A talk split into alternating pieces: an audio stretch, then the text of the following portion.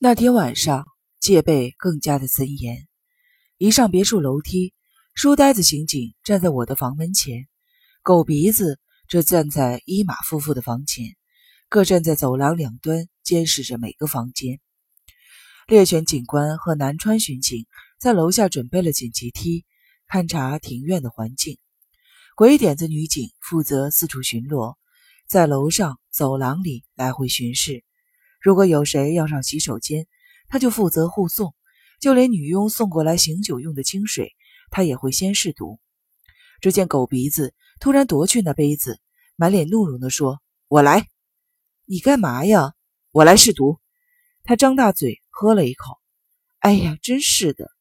鬼点子女警吃惊地看着狗鼻子，大表感慨地说：“你还真体贴，这么替我着想，真令人感动。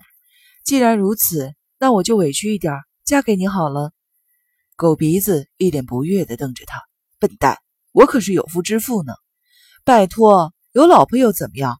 我也可以当你老婆呀！我最讨厌口是心非的男人了。”大享其人之福不好吗？我可以给你一半幸福哦，还不是很多人都这样？有吗？说你笨还真笨。谈恋爱这种事情，只要掏一半心就好了。所以我会给你一半的爱。嗯，是这样吗？其实你很高兴吗？来亲一个。说着说着，在他脸颊上亲了一下。只见狗鼻子全身酥软，看起来鬼点子已经完全昏了头。今晚多美好啊！不如今天秋天在东京办个海豚料理婚宴好了。反正你有存款吗？你难道不觉得不好意思吗？好了，我请你吃海豚料理好了。这真是一段莫名其妙的运势。看来连妖怪或杀人魔也羞得不敢在这里出现了。约凌晨四点，从他们两人站岗的对面房间里传来了刺耳的尖叫声。是从伊玛和彩华夫人的卧室里传来的，接着传来了一阵激烈的缠斗和重物的摔倒声。不久，又恢复了寂静。虽然警察企图打开门，房门却上锁了。喂，你们两个留在这里，不要动！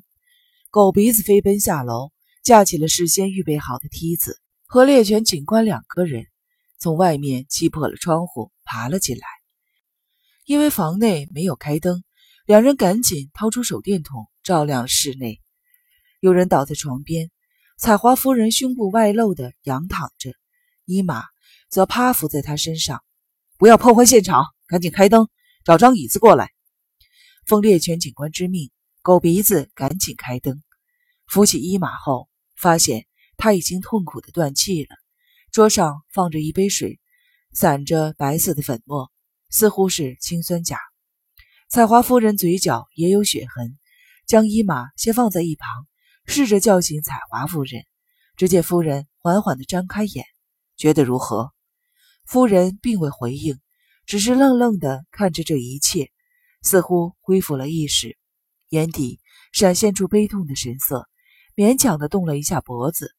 两个人将彩华夫人轻轻地抱起，她惊恐的浑身不停地打颤，嘴角残留血痕。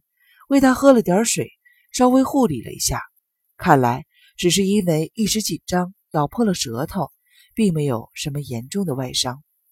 彩华夫人稍微整理了一下衣襟，凝视躺在一旁的伊玛的尸体，发出了微弱的悲鸣声。到底发生了什么事情？请回想一下。猎犬警官直视着夫人，等待着他的回答。夫人也报以锐利的眼神。望了他好一会儿，你们是什么时候进来的？刚才进来，听到房间内传出奇怪的声响，从外头架梯子破窗而入。到底发生什么事情了？彩华夫人抱起伊玛的尸体，靠在自己的膝上，因为伊玛已经没有任何反应。两人看起来像是在祈祷。猎犬警官看着这光景，摇了摇头。夫人空虚的双眼。总算稍微回神，过了一会儿，才将伊玛的尸体放下，扶着床，缓缓地站起身来，像是思考什么似的，处理了一会儿，从床边走向桌子，再走向椅子，挨着东西，慢慢地走进窗子，从破碎的窗口吹进来一阵阵凉风，或许多少能让他心绪平复些。东方微露鱼肚白，彩华夫人回到了床边坐下。当时灯是开着的吗？没有，我们冲进来时才开的。彩华夫人点点头。不管我几点醒来，灯总是亮着的。我先生一直坐在桌前，不晓得在想什么。有次我忽然醒来，房间一片昏暗，突然有人压着我，我吓得挣扎起来。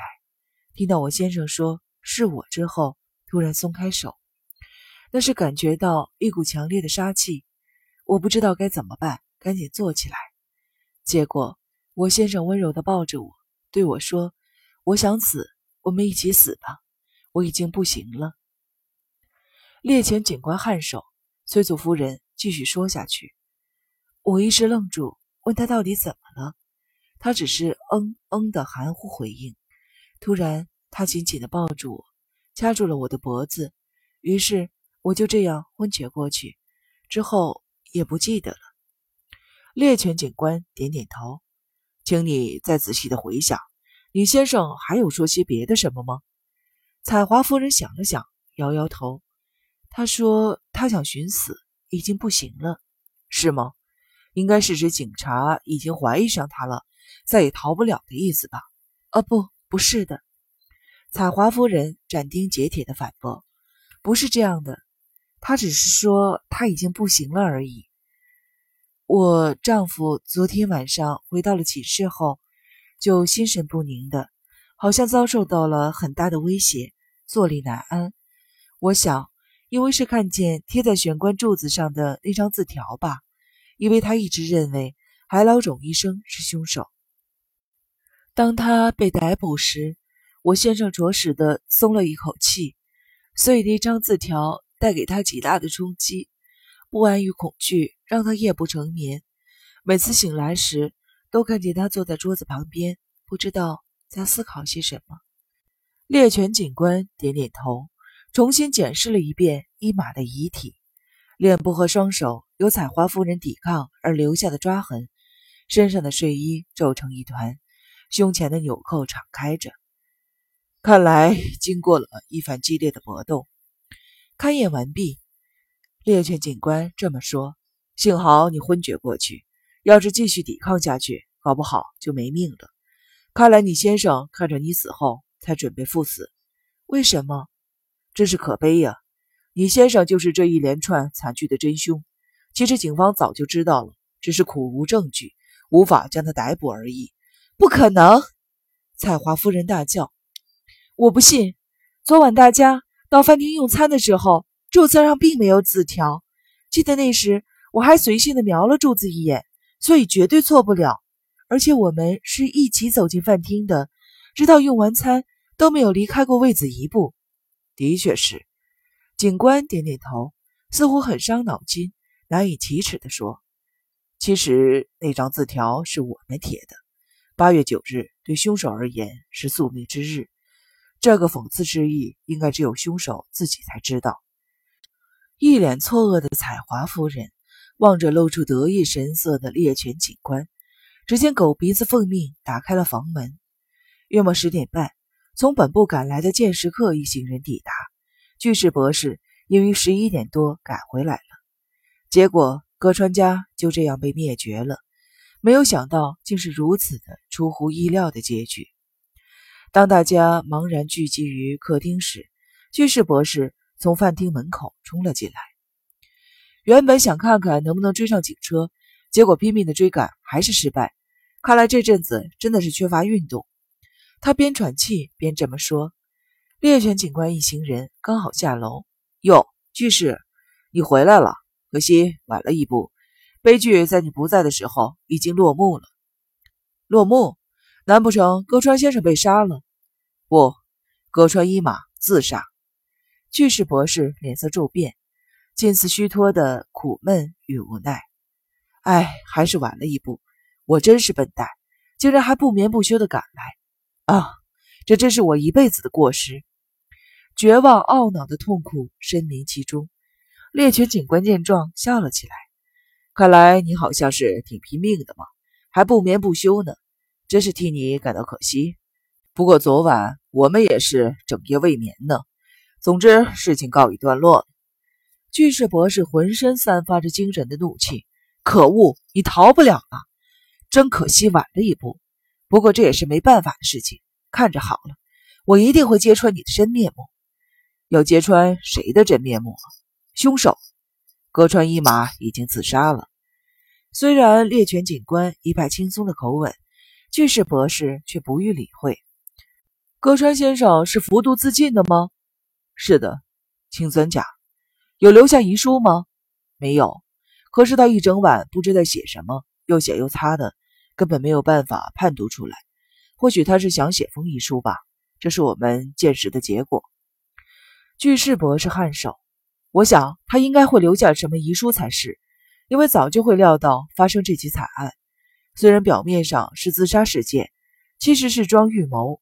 打从第一起命案发生，也就是望月亡人遇害，就已经谋划了要让歌川先生以自杀的形式结束生命。听到巨石博士断然的这么说，猎犬警官整个人都呆掉了。总之，我们去别的房间谈吧。我来说明一下。这可憎杀人魔的花招，巨石博士催促猎犬警官一行人。只见他们勉强的跟着巨石博士走了出去。